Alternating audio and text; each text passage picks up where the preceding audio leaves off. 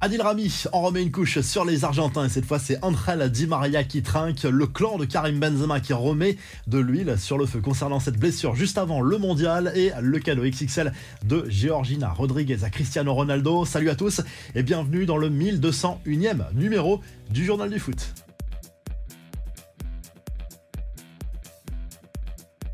Pas un jour sans une nouvelle provocation. Décidément, le prochain France-Argentine risque d'être explosif. Adil Rami a répondu à André Di Maria qui avait invité l'ancien Marseillais à aller pleurer ailleurs suite à ses insultes contre le gardien de l'Albi Céleste Emiliano Martinez. Leandro Paredes, l'ancien parisien, s'y était mis aussi. Rami ne s'est pas calmé, au contraire, il a publié un nouveau cliché montrant André Di Maria dans plusieurs situations, mais à chaque fois en train de pleurer quand il gagne, quand il perd ou quand il quitte un club. Tu m'apprends entre elles, a écrit avec humour l'ancien Marseillais. Décidément, cette guéguerre n'est pas prête d'être terminée. Connaîtra-t-on un jour la vérité au sujet du forfait de Karim Benzema avec les Bleus Juste avant la Coupe du Monde au Qatar, le clan de l'attaquant du Real Madrid réaffirme, avis de spécialistes à la pluie, que l'ancien lyonnais aurait pu être rétabli pour disputer les huitièmes de finale. Karim Jaziri, ancien agent du joueur et toujours très proche du buteur merengue, assure que son ancien poulain aurait pu rester au sein de l'effectif français durant la compétition.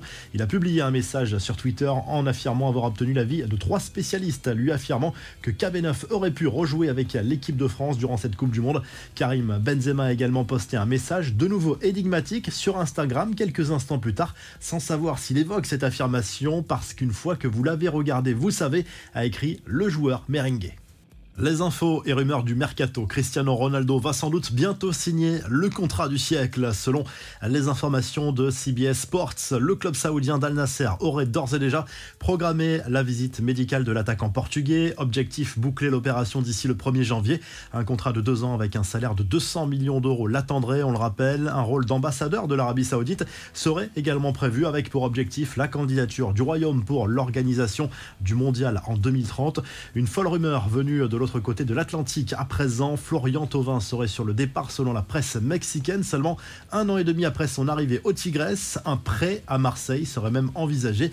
Du côté du Real Madrid, on prépare l'avenir. Selon As, Alfonso Davies pourrait rejoindre le club merengue en 2024. L'international canadien du Bayern n'exclut pas de s'offrir un nouveau défi et il est très convoité. Et du côté des transferts bouclés, Liverpool a trouvé un accord avec le PSV Eindhoven pour l'arrivée de Cody Gakpo, de quoi énerver Manchester United qui pensait avoir l'avantage dans ce dossier.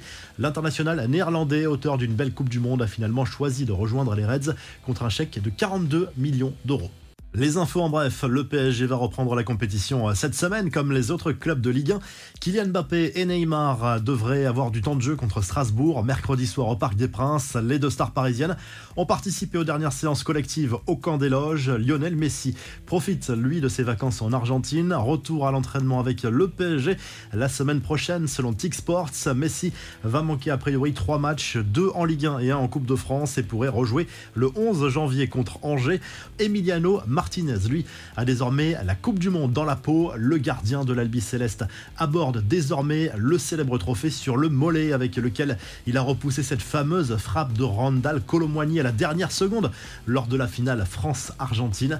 Adidas a mis en vente un premier stock de maillots de l'équipe d'Argentine brodé avec 3 étoiles après le sacre des partenaires de Lionel Messi lors de la Coupe du Monde 2022 et les précieuses tuniques disponibles seulement en ligne se sont arrachées très rapidement. Enfin, certains ont eu un parfum, un bijou pour Noël. Cristiano Ronaldo, lui, a eu une Rolls décapotable. Sur son compte Instagram, la star portugaise a dévoilé le cadeau offert par sa compagne, Georgina Rodriguez, pour Noël. Prix du véhicule aux alentours de 400 000 euros. CR7 qui possède déjà d'ailleurs une impressionnante collection de voitures de luxe. Allez, on termine avec la traditionnelle revue de presse. Le journal de l'équipe propose une une sur le RC Lens, le dauphin du Paris Saint-Germain qui a misé cet été sur la stabilité et la recette a l'air de marcher pour aller chercher pourquoi pas une place européenne et pourquoi pas en Ligue des Champions en fin de saison. Les Lensois qui se déplaceront à Nice avant d'accueillir le PSG en Ligue 1 pour cette reprise. Le Paris Saint-Germain qui vient de perdre son directeur général Jean-Claude Blanc qui va s'engager avec Ineos, propriétaire de l'OGC du côté de l'Espagne Le journal Sport se penche sur l'avenir de Moukoko, l'attaquant du Borussia Dortmund visé par l'EFC Barcelone. Il vient de refuser plusieurs offres de prolongation successives, ce qui est plutôt bon signe pour le club Laograna pour l'enrôler l'été prochain et peut-être librement. Ça serait une excellente nouvelle pour les finances du Barça. Le quotidien sportif qui félicite également Ousmane Dembélé qui a repris l'entraînement prématurément avec le club